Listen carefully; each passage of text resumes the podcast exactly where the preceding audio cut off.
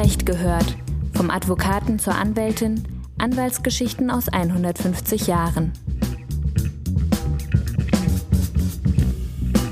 Das Verständnis, dass der Anwaltsberuf zwar kein Gewerbe ist, sondern freier Beruf, aber natürlich trotzdem eine unternehmerische Tätigkeit, das war für die deutschen Rechtsanwälte doch etwas ganz Neues. Ich wusste, dass damals ja schon diese Bastille-Beschlüsse gab und äh, dass man eigentlich da aber jetzt schon seit Jahren wieder darauf wartete, dass da endlich was reformiert wurde.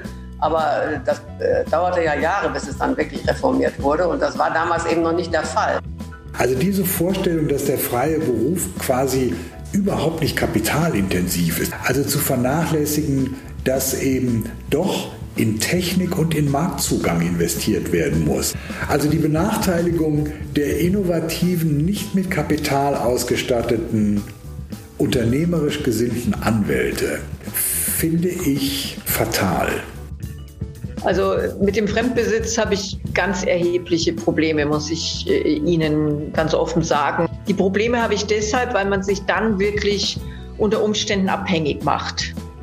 Das Spannende an der neuen Entwicklung auf dem Rechtsmarkt ist aber, dass es hier ähm, Schlagworte gibt wie Recht als Ware oder Recht als Kapital. Ja, und auf der Seite der Rechtsinhaberin soll man sich schon mal daran gewöhnen, auch höchstpersönliche Rechtspositionen gegen Geld einzutauschen. Hallo und herzlich willkommen zu einer weiteren Folge von Zurecht gehört, der Podcast-Serie des Deutschen Anwaltvereins. Unsere Podcast-Serie erscheint anlässlich des 150. Geburtstags des DAV in diesem Jahr. Wir werfen einen Blick zurück in die Geschichte, genauso behandeln wir aktuelle Themen, die Anwältinnen und Anwälte heute bewegen. Mein Name ist Stefan Petro, ich bin Historiker aus Leipzig und mir gegenüber sitzt mein Kollege Tim Sander aus Berlin. Hallo auch von meiner Seite. Nichts ist so beständig wie der Wandel. Das stellte bereits der antike Philosoph Heraklit fest. Heraklits Diktum trifft auch auf die Anwaltschaft zu. Wir wollen heute daher der Frage nachgehen, wie sich die anwaltliche Berufspraxis und das anwaltliche Berufsrecht verändert haben und welche Entwicklungen und Ereignisse hierfür entscheidend waren. Die späten 1980er Jahre, so viel schon mal vorweg, sind für unseren Sachverhalt besonders wichtig. In dieser Zeit trat die Anwaltschaft in einen tiefgreifenden Reformprozess ein, von dem nicht wenige sagen, dass er sich bis heute fortsetzt. Genauso wollen wir den Blick aber auch auf das Heute und das Morgen lenken und die im kommenden Jahr in Kraft tretende reformierte Bundesrechtsanwaltsordnung etwas genauer betrachten. In diesem Zusammenhang werden wir auch die Frage stellen, welche weiteren Reformen und Veränderungen in Zukunft anstehen könnten. Zunächst aber dazu, wie der Anwaltsberuf bis zur Mitte der 1980er Jahre eigentlich beschaffen war und was sich ab diesem Zeitpunkt veränderte. Hierzu hat uns Michael Dudek einige Aspekte erläutert. Ja, vorab einige Informationen zu seiner Person. Michael Dudek aus München ist seit 1993 zur Anwaltschaft zugelassen und seit 1999 Fachanwalt für Arbeitsrecht. Er ist geschäftsführender Vorstand des Münchner Anwaltvereins sowie Präsident des Bayerischen Anwaltsverbandes. Dudek hat sich zuletzt immer wieder publizistisch mit der Geschichte und mit der Zukunft der deutschen Anwaltschaft beschäftigt. Und er hat im Verlauf dieses Jahres übrigens auch unseren Podcast als Berater und als kritischer Hörer begleitet. Der Grundtypus des Anwalts bis dahin war ja eigentlich auch in der Vorstellung der Anwaltschaft der Allgemeinanwalt der Anwalt als rechtlicher Vertreter, der jede rechtliche Frage in irgendeiner Weise lösen kann. Ähm, natürlich haben die Leute früher zu allen Zeiten eigentlich schon jemanden gesucht, ähm, der für ihr spezielles Problem dann äh, eine Antwort hat. Und natürlich äh, war es für Anwälte auch angenehmer, ähm, auf sicherem Terrain zu stehen, als sich äh, in rechtlichen Fragen äh, auch in, in tatsächliche Gepflogenheiten einarbeiten zu müssen. Ähm, das ist einfach eine, eine Frage der Ersparnis dann von Ressourcen auf beiden Seiten. Und deshalb kam eigentlich Ende des 19. Jahrhunderts äh, die Forderung auf, sich spezialisieren zu können und damit auch die Forderung auf diese Spezialisierung hinweisen zu können. In den 20er Jahren, 1920er Jahren, gab es dazu dann sogar eine Reihe äh, von umfangreichen Veröffentlichungen, auch in der DAV-Schriftenreihe. Da hat man also äh, dieses Thema auch publizistisch dann schon sehr stark aufgearbeitet.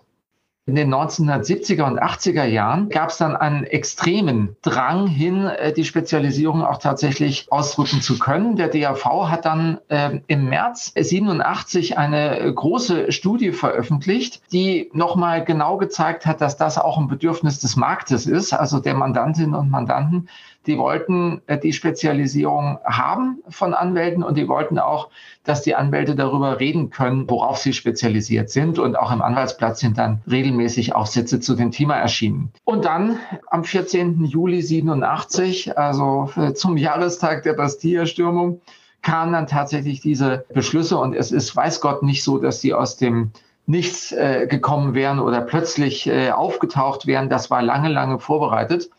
In den Ausführungen von Michael Dudek ist erneut ein Stichwort gefallen, das wir schon in anderen Folgen gehört haben. Die sogenannten Bastille-Beschlüsse. Mit diesen Entscheidungen des Bundesverfassungsgerichts begann für die deutsche Anwaltschaft am 14. Juli 1987 eine neue Zeitrechnung.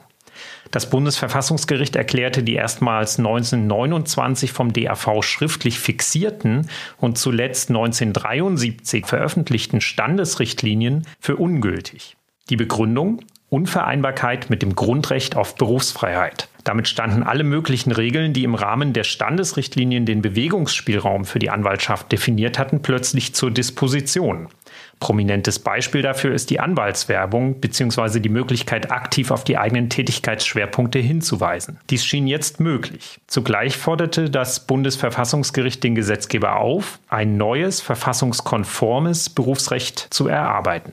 Bereits etwa ein Jahr zuvor, am 10. Oktober 1986, war es zu einer weiteren Neuerung gekommen. Die Hauptversammlung der Bundesrechtsanwaltskammer hatte an diesem Tag beschlossen, dass es Anwältinnen und Anwälten fortan erlaubt sei, bei entsprechenden Qualifikationsnachweisen Fachanwaltstitel zu führen. Zunächst wurden vier Fachanwaltstitel eingeführt für Steuerrecht, Verwaltungsrecht, Arbeitsrecht und Sozialrecht. Die Zulassung weiterer Fachanwaltsbezeichnungen sollte danach nicht lange auf sich warten lassen. Es wäre nun allerdings ein Missverständnis, wenn man annähme, dass der einsetzende Modernisierungsprozess maßgeblich von der Anwaltschaft vorangetrieben worden wäre.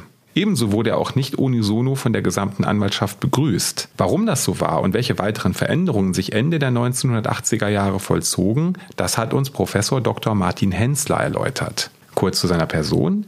Martin Hensler ist seit 1991 Inhaber des Lehrstuhls für bürgerliches Recht, Arbeits- und Wirtschaftsrecht sowie Anwaltsrecht an der Universität zu Köln. Seit 1998 ist er zudem Direktor des Instituts für Arbeits- und Wirtschaftsrecht. Hensler gilt als führender Experte für das anwaltliche Berufsrecht. Bis äh, zum Ende der 80er Jahre war es ja so, dass das anwaltliche Berufsbild und auch das Berufsrecht ganz stark geprägt war vom Einzelanwalt, der persönlich äh, diese Dienstleistung erbracht hatte.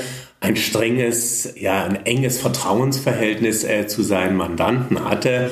Und das nun aufzulockern, erweiterte Werbemöglichkeiten äh, zu äh, gewähren, auch äh, den Zusammenschluss in Berufsausübungsgesellschaften zu fördern. Parallel äh, zu diesen Bastille-Entscheidungen sind ja dann auch Entscheidungen ergangen, die die sogenannte überörtliche Sozietät erstmals zugelassen haben. Ja, man muss sich das vorstellen, bis Ende der 80er Jahre war die größte äh, deutsche Anwaltssozietät eine Kölner Sozietät Oppenhoff die unter 30 äh, Mitarbeitern, anwaltlichen Mitarbeitern hatte, weil man überhaupt nur an einem einzigen Ort ansässig sein durfte. Ja, das hat natürlich äh, die ausländischen Anwaltsgesellschaften erst einmal vom deutschen Anwaltsmarkt ferngehalten. Das wurde von vielen auch positiv gesehen. Mit der Öffnung dann äh, für überörtliche Sozietäten waren dann äh, auch die Möglichkeiten geschaffen für ausländische Gesellschaften, sich hier in Deutschland über Zweigniederlassungen niederzulassen. Ja. Aus der Perspektive von Martin Hensler spiegelte das antiquierte Berufsrecht, das seinerzeit ja noch als Standesrecht bezeichnet wurde, aber auch ein Berufsverständnis in weiten Teilen der Anwaltschaft wider, welches ebenso aus der Zeit gefallen war. Viele Angehörige des Berufsstands taten sich eben schwer damit, neue gesellschaftliche Tendenzen und auch neue Denkansätze innerhalb der Anwaltschaft aufzunehmen und zuzulassen.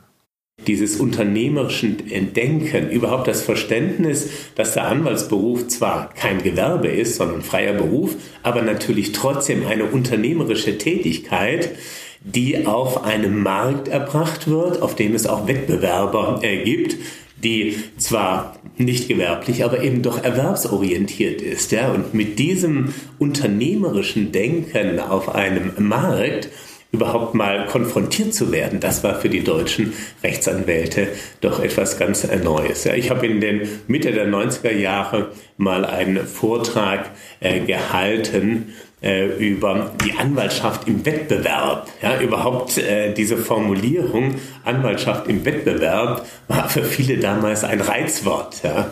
Äh, das war ein ganz anderes Selbstverständnis äh, dass man auf einem Markt in einer Wettbewerbssituation tätig ist, das war den deutschen Anwälten doch bis dahin fremd gewesen. Das neue, vor allem von angloamerikanischen Kanzleien nach Deutschland gebrachte unternehmerische Selbstverständnis erschien vielen Anwältinnen und Anwälten aber auch noch lange nach den Bastille-Beschlüssen als Zumutung. Mechthild Düsing aus Münster, die seit 1973 als Rechtsanwältin zugelassen ist, erlebte diesen Konflikt zwischen Erneuerern und Bewahrern ganz unmittelbar, nämlich als sie gemeinsam mit ihren Kolleginnen und Kollegen Anfang der 1990er Jahre auf die Idee kam, durch eine Zeitschriftenanzeige auf die eigene Tätigkeit aufmerksam zu machen. Bevor wir sie gleich hören, noch einige Informationen zu ihrem Werdegang. Mechthild Düsing ist Fachanwältin für Verwaltungsrecht, Erbrecht und Agrarrecht. Und neben ihrer anwaltlichen Tätigkeit war sie zudem zwischen 1983 und 2014 als Notarin tätig. Mechthild Düsing ist vielfältig berufspolitisch engagiert und unter anderem Mitglied des Verfassungsrechtsausschusses des DAV. Zudem war sie 2019 Trägerin des vom DAV verliehenen Maria Otto Preises. Vor allem in den 1980er Jahren vertrat sie zahlreiche Mandantinnen und Mandanten beim Einklagen eines Studienplatzes. Also die Standesrichtlinien haben mich erst interessiert, äh, als wir eine Werbung geschaltet haben. Das, äh, wir hatten äh, diese Numerus Clausus Anwälte, wir hatten mehrere äh, Kollegen, die, wir haben uns zusammengetan zu so einem Verein Anwälte gegen Numerus Clausus. Und da hatten wir im Spiegel so eine ganz seriöse Anzeige geschaltet. 1990, direkt nach der Wende war das, haben wir eine kleine Anzeige geschaltet, so am Rand äh, vom Spiegel, wo wir was dazu gesagt haben, dass es ein Grundrecht ist aus Artikel 12 Grundgesetz, dass man einen Studienplatz eben einklagen kann, dass wir den Leuten also zu einem Studienplatz verhelfen könnten. Ja? Und das war so eine ganz äh, seriöse, zurückhaltende Werbung. Ja? Und da kriegten wir dann gleich also eine Abmahnung von einem Anwalt aus Leipzig, äh, der aus Leipzig kam und dann lief also beim Landgericht in Leipzig äh, lief dann halt äh, diese Abmahnklage. Ja, da habe ich dann erstmals äh, diese komischen Standesrichtlinien da äh, so richtig zur Kenntnis genommen und äh, habe gedacht, also das geht ja gar nicht. Und ich wusste, dass damals ja schon diese Bastille-Beschlüsse gab und äh, dass man eigentlich da aber jetzt schon seit Jahren wieder darauf wartete, dass da endlich was reformiert wurde. Aber äh, das äh, dauerte ja Jahre, bis es dann wirklich reformiert wurde. Und das war damals eben noch nicht der Fall. Und dann haben wir tatsächlich den Prozess verloren beim Landgericht. Und ich habe gesagt, da müssen wir in eine Berufung gehen und zur Not gehen wir bis zum Bundesverfassungsgericht. Das, das gewinnen wir doch auf jeden Fall. Aber meine Kollegen hier in der Kanzlei, äh, die hatten keine Lust weiterzugehen. Ja? Und äh, deswegen haben wir das dann nicht gemacht. Sonst wären wir da auch beim Bundesverfassungsgericht gelandet wahrscheinlich. Also das war, fand ich also wirklich auch äh, unglaublich da, diese Rechtsprechung zur Werbung. Ne? Dass von den Bastille-Beschlüssen bis zur Erarbeitung eines neuen Berufsrechts mehrere Jahre vergehen mussten, lag nicht zuletzt daran, dass weder DAV noch Bundesrechtsanwaltskammer zum Zeitpunkt der Beschlüsse bereits klare Konzepte davon entwickelt hatten, wie eine reformierte Bundesrechtsanwaltsordnung beschaffen sein sollte. Vielmehr setzte von den Bastille-Beschlüssen ausgehend ein intensiver und vielstimmiger Diskussionsprozess ein, der um die Frage kreiste, wie modern und liberal das neue Berufsrecht der Anwaltschaft denn eigentlich gestaltet sein sollte und was von den althergebrachten Richtlinien zu bewahren sei. Hierzu nochmals Martin Hensler. Ich kann mich noch gut äh, an die damaligen äh, Diskussionen erinnern. Ich war damals ja noch ganz junger äh, Berufsrechtler, bin eigentlich ins Berufsrecht erst eingestiegen. Äh, wie schwierig die Diskussionen waren und wie kontrovers auch innerhalb der Verbände, auch innerhalb des DAV, äh, diese Diskussionen geführt wurden. Da äh, kämpften dann schon diejenigen, die versuchten, doch so viel wie möglich des alten Standesrechtes äh, noch zu bewahren gegen jene wie Ludwig Koch, die da äh, für eine starke Öffnung äh, des Berufsrechts plädierten. Es gab, das muss man immer in dem Anwaltverein, dem Deutschen Anwaltverein konzidieren, es gab Stimmen, im Deutschen Anwaltverein, die in diese Richtung gingen. Aber da bestand äh, ganz sicherlich kein Konsens, sondern äh, der, die Anwaltschaft ist bunt strukturiert, hat auch mal äh, ein DAV-Präsident, Herr Schader, gesagt. Und ebenso bunt strukturiert ist auch äh, der Deutsche Anwaltverein selbst. Und das erlebt man, wenn man an Vorstandssitzungen, an Präsidiumssitzungen teilnimmt. Da gibt es keinen klare, keine klare Linie, die hinsichtlich äh, in Richtung einer Liberalisierung und Fortentwicklung des deutschen Anwaltberufes geht, sondern das sind natürlich auch die Vertreter der kleinen äh, Kanzleien, die auch Sorge, die Angst vor diesem Wettbewerb haben ja, und den eigentlich gar nicht so in dieser Form wollen. Am 2. September 1994 aber schließlich war es soweit. An diesem Tag trat mit dem Gesetz zur Neuordnung des Berufsrechts der Rechtsanwälte und Patentanwälte, kurz Neu-OG genannt, ein neues Berufsrecht für die Anwaltschaft in Kraft. Mit dem Neu-OG war in vielerlei Hinsicht Rechtssicherheit erreicht, auch zur Frage der anwaltlichen Werbung. Diese war jetzt, sofern sie dem Sachlichkeitsgebot folgte und nicht auf die Erlangung einzelner Mandate ausgerichtet war, erlaubt. Insbesondere den endgültigen Wegfall des Werbeverbots empfanden nicht weniger als kleine Kulturrevolution, wie Felix Busse es formuliert hat. Michael Dudek unterstreicht die positiven Effekte der berufsrechtlichen Reformen dieser Jahre. Ja, also die Anwaltschaft hat sich äh, gewandelt. Ähm, jeder einzelne Anwalt hat dazugelernt. Ähm, insbesondere hat sich die Kundenorientierung in der Zeit, glaube ich, doch deutlich verbessern können. Wobei man natürlich sagen muss, ähm, die Reformen sind Ausdruck des Wandels in der Gesellschaft. Ähm, und die Anwaltschaft hat sich halt mit der Gesellschaft dann auch insoweit äh, gewandelt. Also das Bewusstsein auch, dass äh, das Angebot und Nachfrage da sind, dass man äh, als Kunde äh, oder als Mandant eben als Kunde zum, zum Anwalt geht, zur Anwältin, ähm, das hat sich äh, deutlich verstärkt und äh, das haben, glaube ich, hat die Anwaltschaft verstanden, dass sie hier äh, ein neues Selbstbewusstsein äh, kreieren muss, dass es bei den alten Vorstellungen von Mandant und Organ der Rechtspflege ähm, im, im Sinne einer, einer hoheitlichen äh, Interessenvertretung, ähm, äh, dass es dabei nicht bleiben kann. Mit dem Inkrafttreten des neuen Berufsrechts im Jahr 1994 war der Reformprozess aber nicht abgeschlossen. Vielmehr brachte das Jahr 2000 eine weitere wichtige Veränderung. Zunächst strich zum 1. Januar 2000 der Gesetzgeber das Lokalisierungsprinzip. Dieses zuvor gültige standesrechtliche Prinzip hatte die Mandanten verpflichtet, Rechtsanwälte am Ort des jeweils relevanten Prozessgerichts zu beauftragen. Von nun an konnten alle Anwältinnen und Anwälte vor allen Landgerichten auftreten.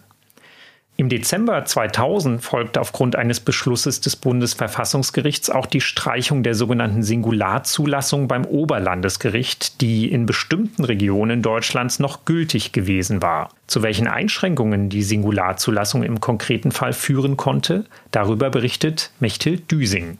Da liefen Verfassungsbeschwerden. Äh, zum Beispiel äh, war das ja diese Beschwerde gegen die Singularzulassung äh, beim OLG das war ja ein Anwalt aus Münster, der da geklagt hat beim Bundesverfassungsgericht wegen Einschränkung der Berufsfreiheit.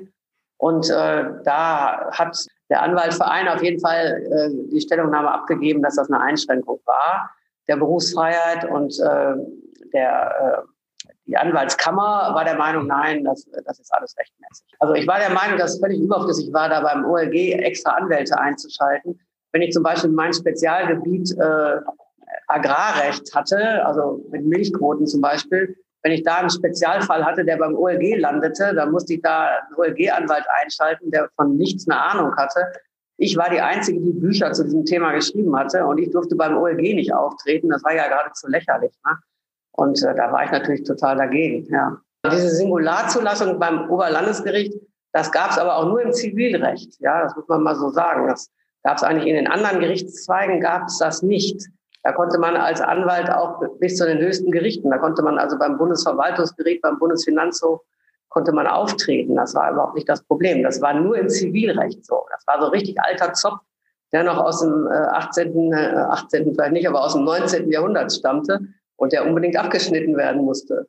Lokalisationsprinzip und Singularzulassung wurden aber nicht nur vom Bundesverfassungsgericht als nicht zulässige Einschränkungen eingestuft. Auch die Europäische Union übte zunehmend lauter werdende Kritik. Die EU-Institutionen sahen unzulässige Einschränkungen der in der EU geltenden Dienstleistungsfreiheit. Brüssel waren aber noch weitere Regelungen des in Deutschland geltenden anwaltlichen Berufsrechts ein Dorn im Auge. Hierzu nochmals Michael Dudek. Im März 2003 äh, brach schon etwas die Panik aus, als der damalige EU-Wettbewerbskommissar Mario Monti eine Rede vor der BRAC hielt und seine, äh, in seiner Rede darstellte, dass es also nicht mehr zu Wettbewerbsverzerrungen äh, kommen kann. Ja. Die allgemeine Dienstleistungsrichtlinie, die dann 2006 äh, von der EU erlassen wurde, äh, verlangt, dass, ähm, dass berufsrechtliche Normen auf ihre Vereinbarkeit mit dem Europarecht, eben auch mit, den, mit dem Dienstleistungsrecht äh, überprüft werden müssen. Und äh, die Bereiche, um die es da geht, sind halt Werbung, verbindliche Gebühren, also die, die gesetzlichen Gebühren bei uns, multidisziplinäre Zusammenarbeit und Organisationsformen, aber auch den Zugang überhaupt zum Beruf und Tätigkeitsmonopole. Die EU hat zur Durchsetzung dieser ähm, Bereiche oder der Überprüfung ein äh, Norm-Screening Screening veranlasst. Ähm, das von den jeweilig zuständigen Ministerien äh, durchzuführen war. Ähm, ja, und das äh, deutsche Bundesjustizministerium hat natürlich dann in seinem Bericht bescheinigt, dass das deutsche Berufsrechts europarechtskonform ist. Ähm, der Schock aber, den die Monti-Rede damals und auch die, die natürlich beständigen Nachfragen ausgelöst haben, der sitzt nach wie vor tief. Das heißt, europarechtliche Argumente äh, werden inzwischen bei jeder Diskussion mitbedacht. Man kann also festhalten, dass das anwaltliche Berufsrecht aus Sicht der EU zu restriktiv war. Und diese Sachlage besteht im Grunde bis heute fort. Martin Hensel allerdings gibt in diesem Zusammenhang zu bedenken, dass eine zentrale Funktion des Berufsrechts der Anwaltschaft trotz aller Angleichungs- und Liberalisierungsbestrebungen im Sinne eines einheitlichen europäischen Binnenmarktes nicht vergessen werden darf. Für mich kommt äh, bei diesen Forderungen der EU-Kommission immer etwas zu kurz, dass das anwaltliche Berufsrecht ja auch Mandantenschutz ist, Verbraucherschutz äh, im ja, äh, neudeutschen oder im äh, nur aktuelleren äh, Sprachgebrauch. Ja, der Schutz äh, des Anwalt, Anwaltsgeheimnisses, die Verschwiegenheitspflicht auch das Verbot der Vertretung widerstreitender Interessen schützt ja letztlich äh, den äh, Mandanten und das sollte also dann doch nicht ganz äh, außer Acht gelassen werden. Da muss man also dann schon äh, genau hinschauen äh, sind das eigentlich unnötige Wettbewerbsbeschränkungen, die nur dazu dienen, ja, den Anwaltschaft, die Anwaltschaft vor Konkurrenz äh, zu schützen oder geht es wirklich ernsthaft hier äh, konkret um den Schutz der Mandanten, will heißen um den Schutz der Vertrauensbeziehung zwischen dem Rechtsanwalt und seinem Mandanten. Und denn das ist doch äh, auch zukünftig für die weitere Entwicklung, für das künftige Bild des Lawyers of the Future äh, ganz entscheidend, dass diese Vertrauensbeziehung zwischen Anwalt und Mandant geschützt bleibt. Ohne äh, Vertrauensverhältnis gibt es keine äh, anwaltliche Berufsausübung. Der Anwalt ist ein Vertrauensberuf. Äh, der Schutz dieses Vertrauensverhältnisses ist, ist damit äh, ganz essentiell. Die Kritik aus Brüssel hielt an. Die EU ordnete das anwaltliche Berufsrecht in Deutschland nicht nur als zu restriktiv ein, sie bemängelte im Laufe der 2000er und 2010er Jahre auch immer nachdrücklicher, dass die Regelungen in Deutschland in sich inkohärent seien. Das sahen auch weite Teile der Anwaltschaft und der DAV so. Immerhin hatte das Bundesverfassungsgericht, wie gehört, immer wieder einzelne Normen der BRAO für verfassungswidrig erklärt, weil sie die Berufsfreiheit von Anwältinnen und Anwälten beschränkten. Eine umfassende Überarbeitung der BRAO war nach 1994 aber ausgeblieben. Es war also ein rechtlicher Flickenteppich entstanden. Das änderte sich erst 2017. In diesem Jahr beauftragte der DAV Martin Hensler in seiner Funktion als Direktor des Instituts für Anwaltsrecht an der Universität zu Köln einen vollständigen Gesetzesentwurf für eine überarbeitete Brau einschließlich entsprechender Begründungen vorzulegen. Henslers Vorschlag wurde in den Gremien des DAV, allen voran im Ausschuss für Berufsrecht, eingehend diskutiert. Im Ergebnis machte sich der DAV-Vorstand den Gesetzesentwurf Henslers am 21. Februar 2019 lediglich mit kleineren Modifikationen versehen zu eigen und er legte den Text dem Bundesjustizministerium vor. Jetzt ging es erstaunlich schnell. Der Gesetzentwurf passierte am 10. Juni 2021 den Bundestag und am 25. Juni den Bundesrat. In Kraft treten wird die reformierte Brau am 1. August 2022. Martin Hensler erläutert die wichtigsten Neuerungen.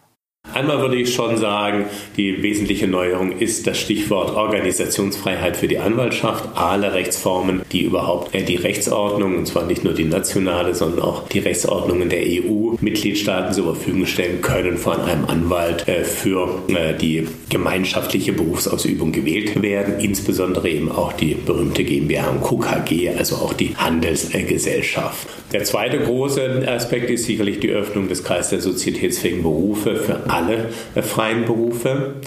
Ähm, das ist übrigens ein Feld, wo es noch äh, viel Klärungsbedarf auch in der Praxis geben wird. Welche freien Berufe sind hier überhaupt mit angesprochen, gerade im Bereich jetzt der neuen Entwicklungen der freiberuflichen Tätigkeit, äh, Stichwort IT-Beratung und alles, was sich um Legal Tech rankt. Der äh, nächste Schritt wäre, dass auch die anwaltliche Berufsgesellschaft selbst eigene Berufspflichten hat ja, und damit also eine eigenständige Verantwortlichkeit hat, auch unmittelbar sanktioniert werden kann, wenn sie diese Berufspflichten äh, nicht erfüllt.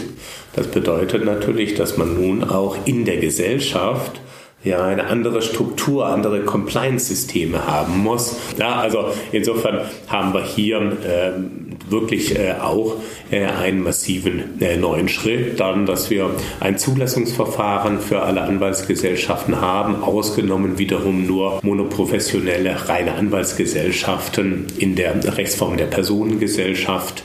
Wir haben eine gewisse Erleichterung im Bereich der sogenannten Bürogemeinschaften. Auch die Berufspflichten hier sind im Bereich der Bürogemeinschaften eingeschränkt worden. Die schon angesprochene Thematik der internationalen Anwaltsgesellschaften ist äh, sicherlich äh, eine grundlegende Erweiterung äh, der Befugnisse dass die äh, Anwaltsgesellschaft nun selbst eine Haftpflichtversicherung abschließen muss. Bislang war es so, dass nur die einzelnen Anwälte eine Berufshaftpflichtversicherung äh, benötigten. Jetzt muss die Anwaltsgesellschaft selbst auch einen eigenständigen Versicherungsschutz haben. Das ist auch konsequent, denn die Gesellschaft ist ja diejenige, die den Mandatsvertrag abschließt. Es gab allerdings auch innerhalb des Ausschusses für Berufsrecht im DAV kritische Stimmen, die einige Aspekte der nun vorliegenden Reform gern zurückhaltender behandelt gesehen hätten. Eine dieser Stimmen ist Dr. Doris Geiersberger. Sie ist seit 1985 Rechtsanwältin und seit 1994 Fachanwältin für Arbeitsrecht. Doris Geiersberger war bis August 2017 Präsidentin des Anwaltsgerichtshofes Mecklenburg-Vorpommern und ist Mitglied der Ethikkommission der Bundesrechtsanwaltskammer. Doris Geiersberger hat als Mitglied des Berufsrechtsausschusses des DAV die Diskussion um die Brau-Reform persönlich miterlebt und mitgestaltet. Wir haben über die interprofessionelle Sozietät, die ja jetzt auch gekommen ist. Ne? Also vorher war es ja so, dass äh, Rechtsanwälte nur mit Patentanwälten, Steuerberatern ähm, und Wirtschaftsprüfern sich zusammentun konnten. Dann gab es ja diese berühmte Hornentscheidung 2016. Ähm, da war dann der Arzt und der Apotheker auch mit drin und jetzt sind es eben alle freien Berufe. Ob das so sinnhaft ist, weiß ich nicht. Also klar, dass sich der Baurechtler vielleicht gerne mit dem Architekten zusammenschließt und mit dem Bauingenieur, das mag alles sein, aber ob jetzt der Anwalt sich mit dem Physiotherapeuten zusammenschließen muss oder will, das wage ich nochmal, also äh, ich wage nochmal zu bezweifeln, dass diese Änderung ähm, jetzt erhebliche Auswirkungen in der Praxis haben wird. Aber es gab durchaus natürlich auch die heftigen Diskussionen über ähm, die Fragen von Interessenkollision, Verschwiegenheitspflicht. Das ist ja eines unserer unserer hehren Güter, was wir äh, gegenüber unseren Mandanten haben. Wir sind ja, ich sage mal, wir sind wie ein Arzt. Ne? Also was äh, mir erzählt wird, das bleibt dann auch in dem Raum, wo es mir erzählt wird. Ähm, außer man beschließt dann aus bestimmten Gründen, das eben dann zu verwenden bei der Durchführung des Mandates. Und das war natürlich ein ganz äh, wichtiges Kriterium. Was macht man damit? Wie kriegt man die sich mit einem zusammenschließenden dazu. Die müssen ja dann im Zweifel auch die, die gleichen Verschwiegenheitspflichten und so weiter einhalten. Das ist auch in der Praxis gar nicht so leicht umzusetzen. Ne? Oder auch so bei den Sozietätswechslern. Ich muss ja gar nicht zu den Ingenieuren gehen. Wir haben ja auch die überörtliche Sozietät ähm, schon lange, schon lange.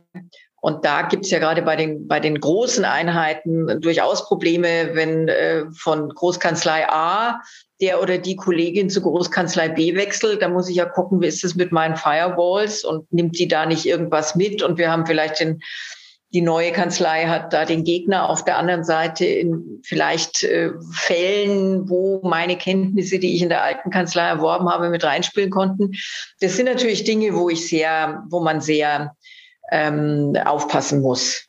Kritisch sieht Doris Geiersberger insbesondere die mit der Braureform ermöglichte Gründung von Bürogemeinschaften mit fast allen freien Berufen. Also das ist, wird sehr viel schwieriger werden ne? als bei einer Sozietät. Da geht alles in einen Topf, wenn es eine richtige Sozietät ist. Ähm, da habe ich alle Regeln werden über alle gestülpt. Wenn ich jetzt eine Bürogemeinschaft habe, ist das schwierig. Ne? Es gibt ja jetzt auch schon die Bürogemeinschaften zwischen Anwälten.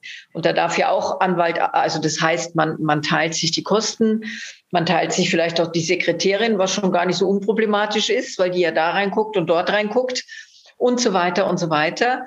Ähm, und wenn ich das jetzt mit ähm, anderen freien Berufen mache, werden die Dinge nicht leichter. Also da muss man in der Tat dann Vorkehrungen schaffen, äh, wenn ich nur eine Bürogemeinschaft habe, dass wirklich ähm, die Verschwiegenheit und so weiter, dass das, die Verschwiegenheitspflicht weiter gewahrt wird und nicht der eine bei dem anderen dann mal schnell abends in die Akten guckt und sagt, ach, das wollte ich ja schon immer mal wissen. Ein weiterer Aspekt der Liberalisierung, die im Zuge der Brau-Reform zwar diskutiert, aber nicht umgesetzt wurde, ist die Aufhebung des sogenannten Fremdbesitzverbots. Kurz erläutert, Gesellschafter einer Rechtsanwaltsgesellschaft können nur Rechtsanwälte und Angehörige einiger freier Berufe wie Steuerberater und Wirtschaftsprüfer sein. Hierzu nochmals Doris Geiersberger. Also mit dem Fremdbesitz habe ich ganz erhebliche Probleme, muss ich äh, Ihnen ganz offen sagen. Aber auch das wird, glaube ich, irgendwann kommen. Die Probleme habe ich deshalb, weil man sich dann wirklich unter Umständen abhängig macht. Ne? Also wenn man das auf so ein, ja, weiß ich nicht, unter 25 Prozent oder wie auch immer beschränkt und dann ähm, mit den Geldgebern ausmacht, die dürfen dir aber nicht reinreden, ähm, mag das vielleicht funktionieren, aber warum sollten die mir dann Geld geben, wenn sie nicht reinreden dürfen? Ich möchte Rendite sehen dann. Da finde ich schon immer noch sehr viel angenehmer, einen, einen Kredit bei der Bank aufzunehmen, wenn ich mir was anschaffen will oder vielleicht im Familienkreis ähm, Unterstützung zu bekommen durch Privatkredite oder sonst irgendwas. Und ehrlich gesagt, ähm, für was brauche ich denn ähm, einen, einen jemand, der als Kapitalgeber einsteigt? Da sind wir dann bei Legal Tech. Ne? Also wenn ich da groß einsteigen will, dann muss ich natürlich richtig Geld in die Hand nehmen, um ähm, solche Plattformen aufzubauen, um, um Algorithmen zu entwickeln. Da brauche ich ITler und was weiß ich für Leute, die mir sowas äh, vorhalten oder vorbereiten oder äh, entsprechend gestalten. Und das ist dann richtig viel Geld. Ja? Wir reden jetzt hier nicht über einen Laptop, einen Schreibtisch, ähm, eine Telefonanlage, vielleicht auch eine Sekretärin, die viele gar nicht mehr brauchen heutzutage, weil sie sowieso alles selber machen. Ja? Ähm, also das ist für mich irgendwie auch so ein bisschen miteinander verknüpft, dieses Legal Tech und der Fremdbesitz, weil ich jetzt gar nicht so recht weiß, wozu man sonst einen Kapitalgeber brauchen können sollte. Und wie gesagt, diese Abhängigkeit, die halte ich schon für problematisch, die da sehr leicht aufkommen kann. Es gibt aber auch Fürsprecher, die ganz dezidiert für eine zumindest partielle Öffnung plädieren. Vertreter dieser Richtung bemängeln vor allen Dingen, dass das sogenannte Fremdbesitzverbot keinerlei Einschränkungen und Ausnahmen kennt.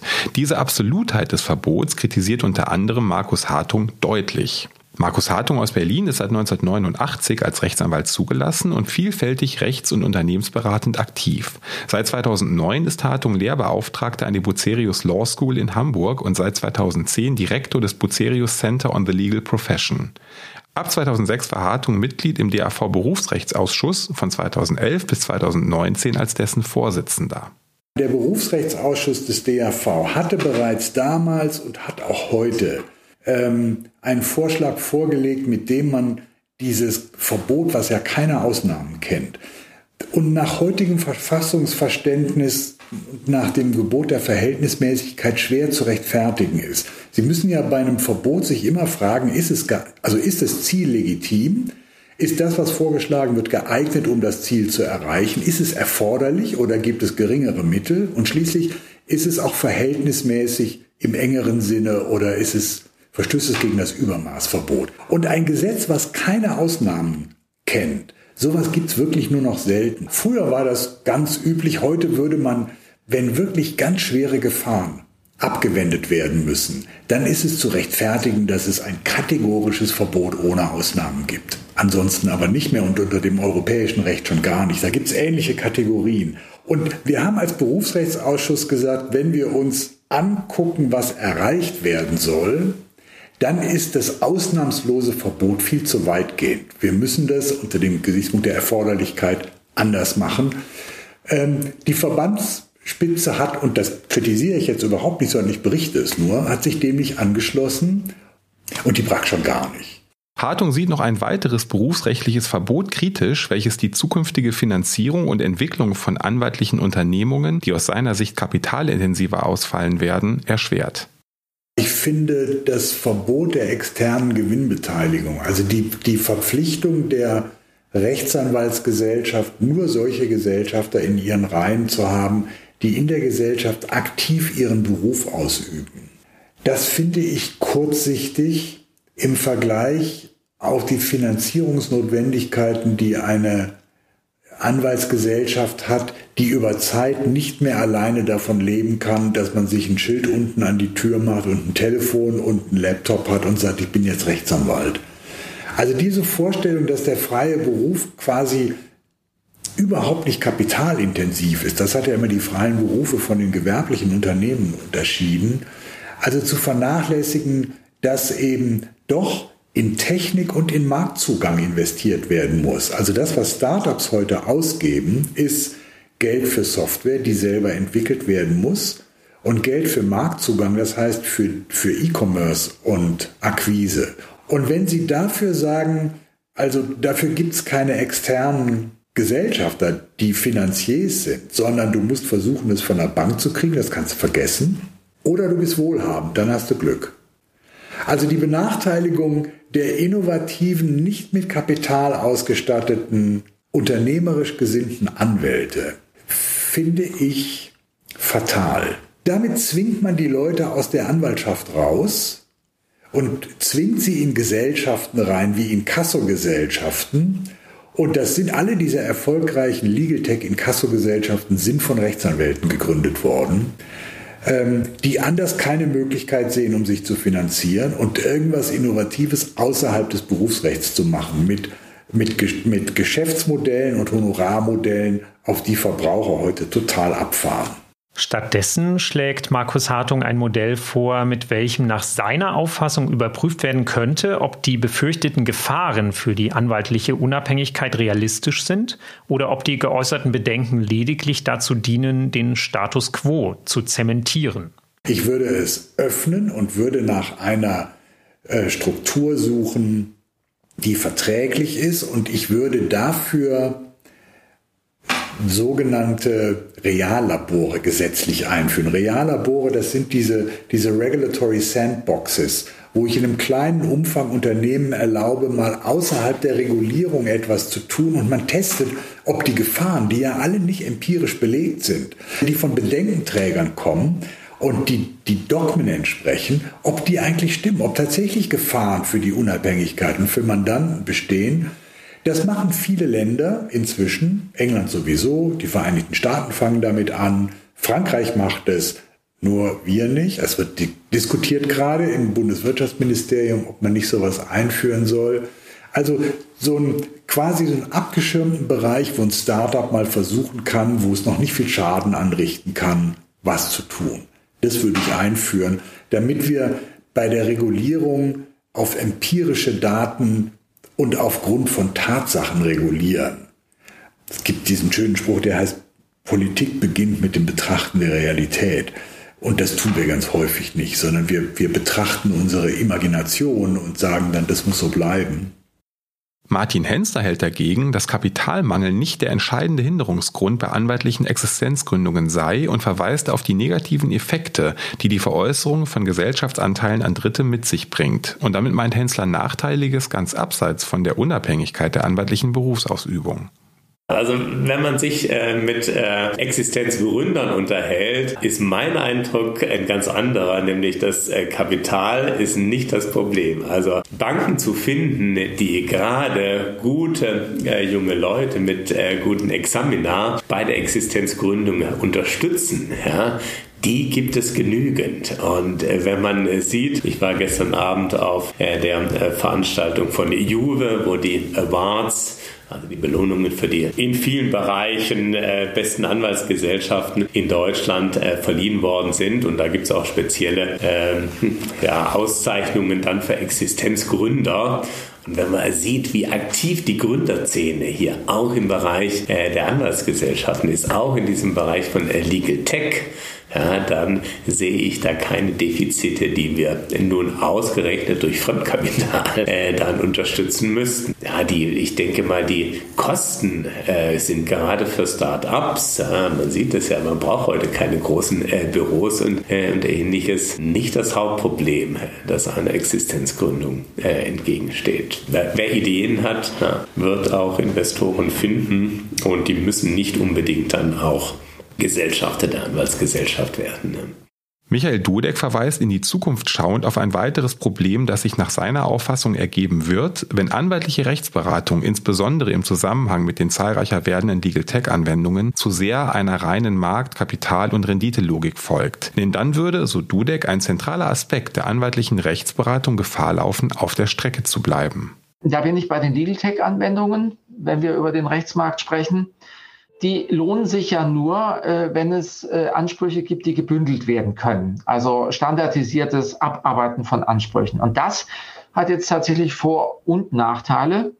Ähm, die Vorteile liegen äh, in dem von Stefan Breidenbach beschriebenen Industrialisierungseffekt, also einer Verbesserung der Qualität der Dienstleistung durch einen Masseneffekt eben und einer äh, Verbesserung im Preis-Leistungs-Verhältnis. Ähm, der Nachteil ist allerdings aus meiner Sicht äh, durchaus nicht äh, klein. Der Nachteil äh, liegt nämlich darin, dass Ansprüche, die ja da auf diese Weise abgearbeitet werden, plötzlich zum Wirtschaftsgut werden. Und das wird zwangsläufig, das kennen wir aus anderen Märkten auch, zu einer Konzentration auf dem Markt bei den Händlern solcher Ansprüche führen.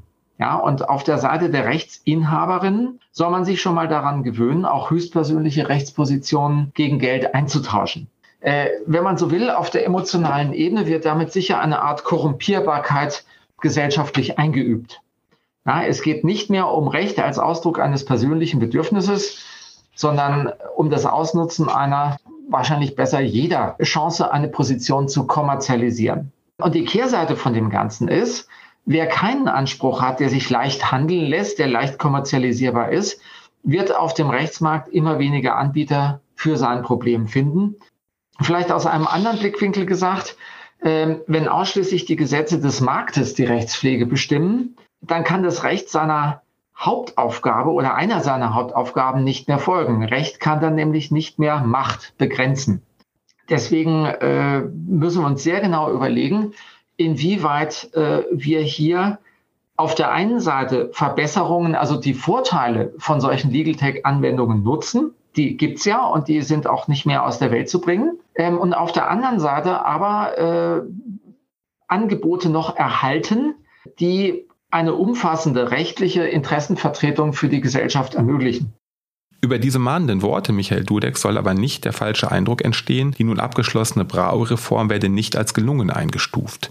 Denn das wird sie von einer sehr großen Mehrheit der Anwaltschaft sowie ihrer Berufsorganisationen. Und auch Michael Dudek findet lobende Worte für das Gesetzeswerk. Mit dem aktuellen Ergebnis kann man, also bin ich jedenfalls persönlich ähm, sehr zufrieden.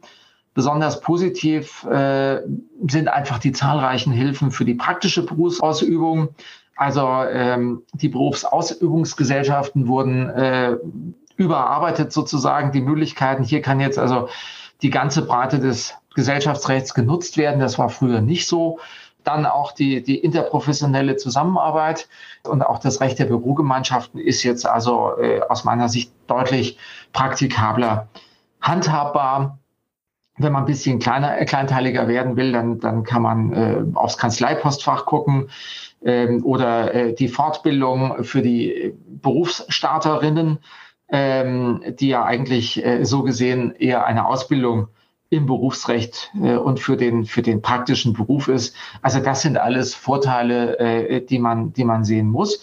Kritische äh, Punkte äh, hat man ausgeklammert, zum Beispiel ähm, äh, die Regelung der Interessenkollision, die ist nur marginal angesprochen worden. Äh, da steht die große Reform wohl noch aus.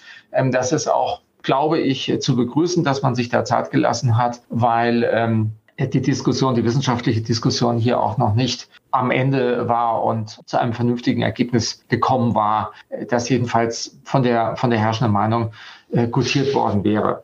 Und mit diesem Ausblick darauf, wie es in Sachen Berufsrecht in den kommenden Jahren vorangehen kann und sollte, geht unser heutiger Podcast zu Ende.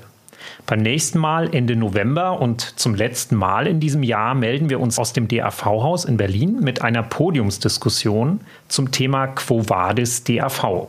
Zum Ende des Jubiläumsjahres schauen wir also nicht so sehr zurück in die Geschichte, sondern wir wagen den Blick nach vorn und fragen jüngere Anwältinnen und Anwälte, welche Themen sie dem DAV für die kommenden Jahre auf die Agenda schreiben wollen. Wie immer freuen wir uns über Fragen, Anregungen und Kritik unter zurechtgehört.anwaltverein.de. Weitere Infos zum Podcast und zur Geschichte der deutschen Anwaltschaft findet ihr und finden Sie auf der Website des DAV unter anwaltverein.de slash 150 Jahre DAV. Und damit sagen wir Tschüss und bis zum nächsten Mal.